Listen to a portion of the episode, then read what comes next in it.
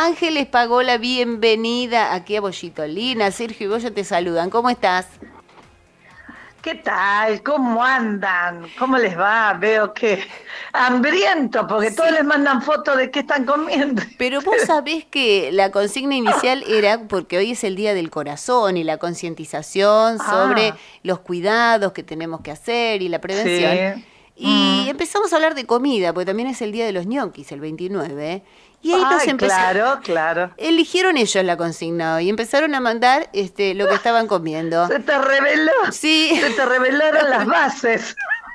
Se me reveló la audiencia. Entonces digo, bueno, vamos a comer virtualmente. Mandaron chinchulines, Ah. ñoquis, sándwich de milanesa con puré, de todo un poco, Ángeles. Ay, los ñoquis es lo más. Lo más. Los ñoquis. A mí me gustan unos que hace mi madre, que son unos ñoquis medios grandes, Sí. eh, rellenos de queso. Oh, Ay. son una locura. ¿No son los malfati esos? No sé cómo se llaman, no tengo ni idea.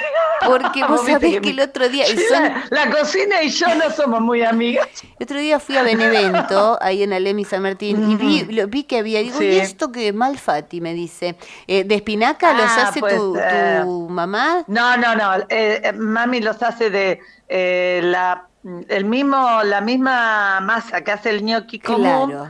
Hace un gnocchi más grande, alargadito y en el medio va queso. Y después eh, vos los comés, con, lo acompañás con lo que deseas. Eh, puede ser crema o puede ser una salsa o lo. Ella te hace una salsa, pero Qué- bueno. uy, qué eh, a todos nos gusta. ¿Cómo lo que no? son de mucho trabajo. Pero bueno. Claro, porque Malfati es mal hecho. viene- Este, con lo que queda. Ah, mira vos. Debe ser, quizás sea eso. Eh, quizás signifique eso. Quizás con la masa que queda y un poco de queso, hacemos unos ñoquis más y aumentamos. Sí, sí, sí, sí. Mi tía con los, puede ser.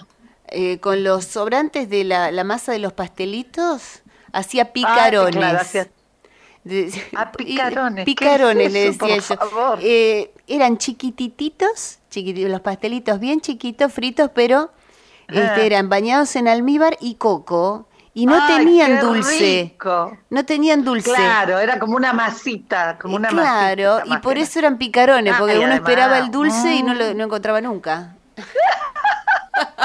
picarones mí- eran.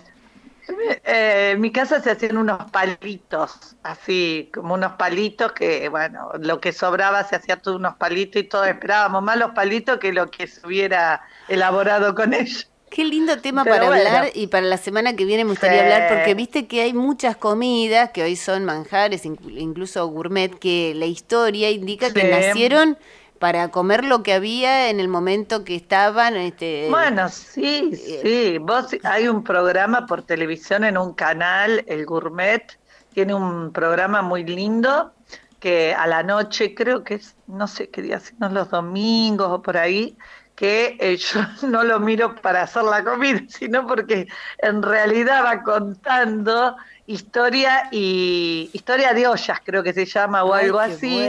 Y está muy interesante porque comidas que hoy, como vos decís, son muy difíciles de hacer por los ingredientes que llevan, no difíciles porque cueste, sino porque son caros y demás, en realidad surgieron en una época en que en Europa se estaba pasando muchísima hambre, por Claro. ejemplo, ¿no? Sí. Y es, es- es muy, muy interesante, muy lindo.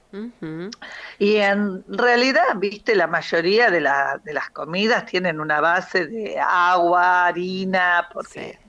Era lo básico. Y lo que haya. es, es lo, Agua, harina y es lo, que, haya. hay.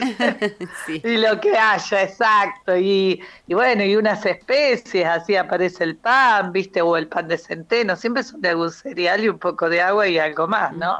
Claro que sí. Bueno, Pero sí. sí, te escucho. no, no, pero ibas a completar ahí. No, no, no, no para nada, para Ah, nada. bien. eh, los escuchaba. Bueno, y eh, eso lo dejaremos para, para otra clase, digamos, Para ot- historia de algún sí. alimento. Pero para No, hoy teníamos sí, un tema muy interesante. Que Sí, para hoy yo te había propuesto, eh, les había propuesto a vos y a Sergio, obviamente, eh, como fue el cambio de año judío, ellos eh, la semana pasada pasaron del 5.782 al 5.783, me pareció interesante hablar sobre la colectividad judía en Argentina. Algunas, algunos detalles, ¿no? Sí. Sería muy extenso, pero por ejemplo, bueno, el cambio de año ellos lo toman desde unas, de un año que eh, consideran que es el que partió Abraham de Mesopotamia en busca de la tierra prometida, ¿no? En una alianza que hace el pueblo de Israel con eh, con, su, con Dios, en este caso el nombre de Dios Yahvé, para ellos, ¿no? Y este, indudablemente más allá de la parte mitológica, ¿no? De que, o religiosa que habla de esto, porque casi todos los pueblos tienen estos mitos y demás, de un siempre algo religioso en la fundación de los mismos, ¿no? Eso lo encontramos tanto en América como en Asia o cualquier país, cualquier cultura, digamos, muy antigua. Indudablemente deben haber estado pasando un periodo de sequía, sequía significa eh, que los cultivos no rinden, si los cultivos no rinden viene hambre y los niños se mueren, entonces una de las razones que le promete Yahvé a Abraham es que además lo va a llevar a una tierra donde va a poder eh, digamos, ampliar el número de habitantes, ¿no? Bueno, esto hace que eh, el pueblo de Israel se mueva, después tenemos varias etapas en la misma, van a Egipto, vuelven de Egipto, y luego es desmembrado por eh, los romanos, el, el, el pueblo hebreo, y dispersado por el mundo conocido del momento, ¿no? De ahí en más, por diferentes circunstancias, ¿no? Y esta cosa de estigmatización que tenemos los humanos sobre algunas culturas y que es bastante común, no solo sobre la cultura judía, se ha dado sobre gitanos, eslavos y en diferentes épocas. Este, mira, y cuesta mucho sacar a veces las estigmatizaciones sobre algunos pueblos. Fíjate que todavía hay gente que cuando está frente a alguien que es un poco amarrete le dice, ah, Qué fenicio que sos, ¿eh? el pueblo fenicio desapareció hace muchísimos siglos. O sea, este, las estigmatizaciones a veces cuestan muchísimo eh, erradicarla y es eh, realmente terrible porque es lo que lleva a veces a generar más violencia, ¿no? Total, viste que a veces pensamos que avanzamos, que estamos adelante y uno escucha esas cosas y decís, uy, todavía. Sí, y lo peor, y lo peor es que yo siempre digo, Qué, qué, increíble, ¿no? Como seres humanos, qué, qué, mal hacemos las cosas a veces, porque uno a veces dice, bueno, la esclavitud en el siglo, qué sé yo, 5 antes de Cristo, en el siglo 16 después de Cristo, pero la esclavitud en el siglo 21, 20, cuando ya hay una hay un tratado de derechos humanos firmado, reconocido a nivel universal, es como ya, viste, hay que ponerse a pensar falta qué está pasando. Bueno, volviendo a la colectividad israelita, que es muy interesante, eh, en el caso de nuestro país, el número más importante de eh, judíos o israelitas llega en, eh, obviamente, la segunda mitad del siglo XIX, con esa expansión atlántica que se da, que moviliza a un número importantísimo de gente, de la que ya hablamos la semana pasada, y más o menos el número es de 185 mil judíos que llegan a la Argentina. Tenemos la segunda comunidad más importante de América, después de Estados Unidos, y la séptima en el mundo fuera del Estado de Israel. ¿No? O sea que es un número importantísimo. Em, ¿Quiénes vienen a la Argentina? Porque en realidad la comunidad judía se divide en judíos eh, sefaradíes y judíos eskenazis. Cuando recordás que yo hablé eh, que luego con el Imperio Romano, no, como no querían pagar impuestos y se daban algunas rebeliones, el Imperio Romano convierte al Estado hebreo en una provincia romana más y los obliga a dispersarse. Bien, se van a dispersar por Europa, por el norte de, África, por la misma península de Arabia, eh, lo que hoy es Turquía, el cercano, el Europa del Este, etcétera. En ese transcurrir, ¿no? Va a haber algunos que van a quedar dentro de lo que luego va a ser el mundo islámico, ¿no? Los que sobreviven en ese mundo islámico son, son a los que se les llama sefaradíes, o sea, los que viven dentro de sociedades árabes o de religión musulmana. ¿Y por qué sefaradíes? Porque sefarad en hebreo significa España. Y en el momento que ellos están entrando o ya han entrado en España y se hacen más o menos importantes eh, en España, es que en el momento que España está ocupada por los musulmanes. El pasado musulmán de España, ¿no? que va desde el siglo VII, eh, perdón, desde el siglo VIII hasta el siglo eh, espérate, hasta el siglo XV. Bien, desde el siglo VII hasta el siglo XV.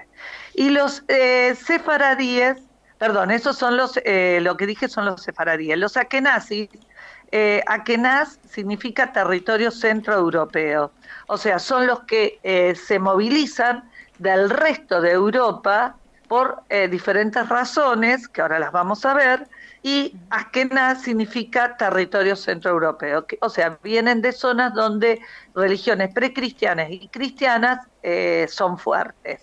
En general, a nuestro país vinieron, el número mayor que vinieron fueron de Askenazi, o sea, de, eh, de la Europa este, donde el cristianismo y, o religiones no cristianas eran son fuertes, ¿no? El 85% vinieron de allí y el 15% de regiones sefaradíes. Em, hay una movilización muy importante que es producto de una persecución que sufren en, durante el Imperio Ruso, ¿no? A fines del siglo, en la segunda mitad del siglo XIX, en la zona de lo que el imperio ruso tenía, eh, era Ucrania, una parte de Polonia, Lituania, Besarabia, Bielorrusia, etcétera.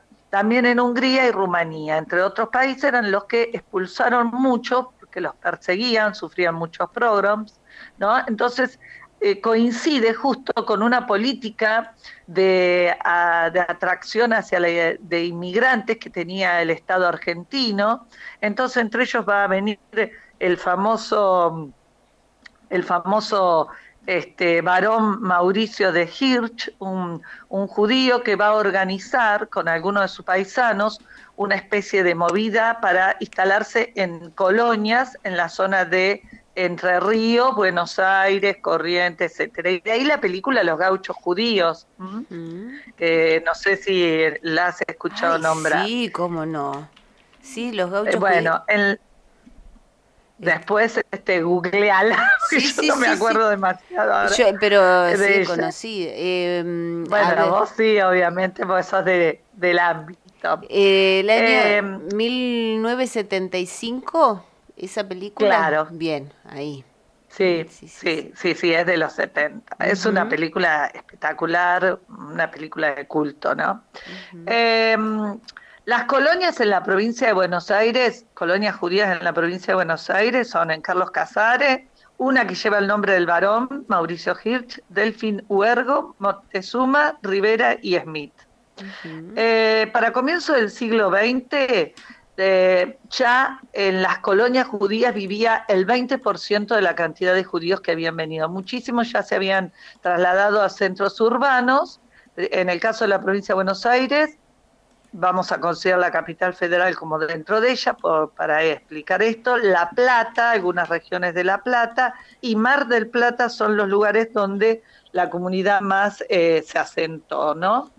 Eh, acabas, en este dato que te voy a dar, demuestra que la estigmatización continuó aún en aquellas regiones donde uno dice, bueno, te fuiste, ya no estás en Europa, pero bueno, nosotros fuimos una región, eh, digamos, este, donde predominó eh, la, cultura europea, entonces con ella vino esta, esta, esta estigmatización sobre eh, ciertos pueblos como gitanos, judíos, etcétera, ¿no?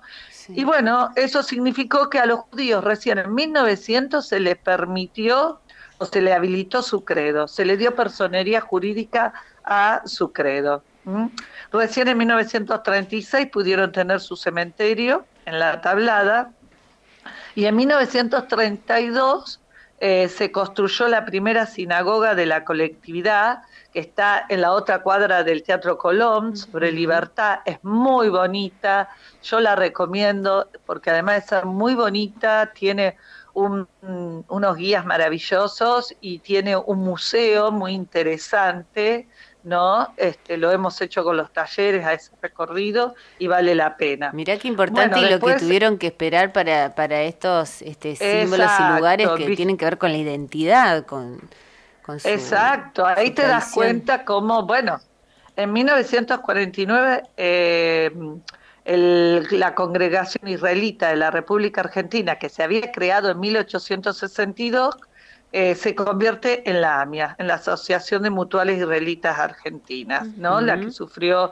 el lamentable hecho que todos conocemos, la AMIA y la DAIA, o sea, la embajada y la AMIA, ¿no? Eh, tuvieron ambas un atentado terrorista, este, y em, en realidad eh, cuando ellos, bueno, en casi todos los países europeos, como te decía, hubo pogroms en diferentes épocas contra eh, diferentes poblaciones. En este caso estamos hablando contra los judíos, ¿no? En el caso de España, se da justo en entre el siglo XV pasando al XVI, ¿no? Y eh, con la Inquisición de por medio, ¿no? Este, y esta Inquisición los persiguió inclusive hasta América. Y ahí eh, le recomiendo a quienes son lectores que lean La gesta del marrano de Aguinis. Es un, para mí un libro bastante, bastante interesante y muy bien escrito sobre un español ¿no? Eh, de origen judío que huye a América y bueno, la Inquisición le viene pisando los talones, ¿no? Todo lo que debe vivir él y su familia. Y también muchos este, judíos que es, o árabes, porque en el caso de la Inquisición en España perseguía árabes o judíos, este, eh, se convertían. Al convertirse no eran perseguidos teóricamente. El problema estaba cuando la cuarta generación buscaba un casamiento con alguien que tenía, digamos, todo el árbol genealógico limpito, como decían ellos, y debía mostrar limpieza de sangre también esa persona. Entonces debía buscar papeles para atrás que habilitaran que habían sido todos casados eh, por la iglesia. Eso mm. significaba que había limpieza de sangre. El problema estaba cuando había alguna flojedad de papeles en el camino. Entonces se suponía que había un arrepentido de otra religión, judía, islámica, y ahí podía haber algunos problemas. Es lamentable, pero lleva mucho tiempo quitar la estigmatización mm. sobre un pueblo, sobre una víctima. ¿eh? Este, en este caso hablamos de los judíos, pero en general sobre las víctimas. Mucha gente siempre culpa a la víctima y no mira al victimario. Totalmente. Mire, profe, hice los deberes y los gauchos judíos. Ah, está el, libro del escritor argentino de origen lituano, el lituano judío Alberto Gerchunov, considerado el padre de la literatura judía latinoamericana, eh, en homenaje ah. al centenario de la Revolución de Mayo, publicado en La Plata en 1910. La obra es una especie de salmo a la integración de los inmigrantes judíos en la cultura argentina, recoge estampas y relatos de la inmigración judía inspirada en los propios recuerdos de la niñez y adolescencia del autor. Ahí está. sí, y además, mira, y la película de, Juan José ah, Jusí en el 74 sobre este libro. Sí. Eh, hablando de comida, decías. De comida, ¿no? Este, este fin de semana están las colectividades. Claro. ese, el 1 y el 2, así que puede aprovechar tu, tu audiencia y vos y Sergio a pasar por la UNI donde van a estar las colectividades y de paso degustar este, las comidas típicas de, casi todas estas colectividades y, ahí vamos a reconocer cuánto de cada colectividad comemos diariamente. Ay, sí. De los judíos muchísimo, muchísimo de los judíos, muchísimo de prácticamente todas. Es cierto. Eh, Ahí en el Centro Cultural Universitario. Qué bueno, me encanta. Buena, buena oportunidad. Exacto, una muy buena oportunidad. Además, la gente de las colectividades hace espectáculos, baila. Eh, es muy lindo, muy, muy lindo. Vale la pena ir a disfrutarlo un rato. Muy bien, hicimos sugerencias de todo tipo. Qué bárbaro.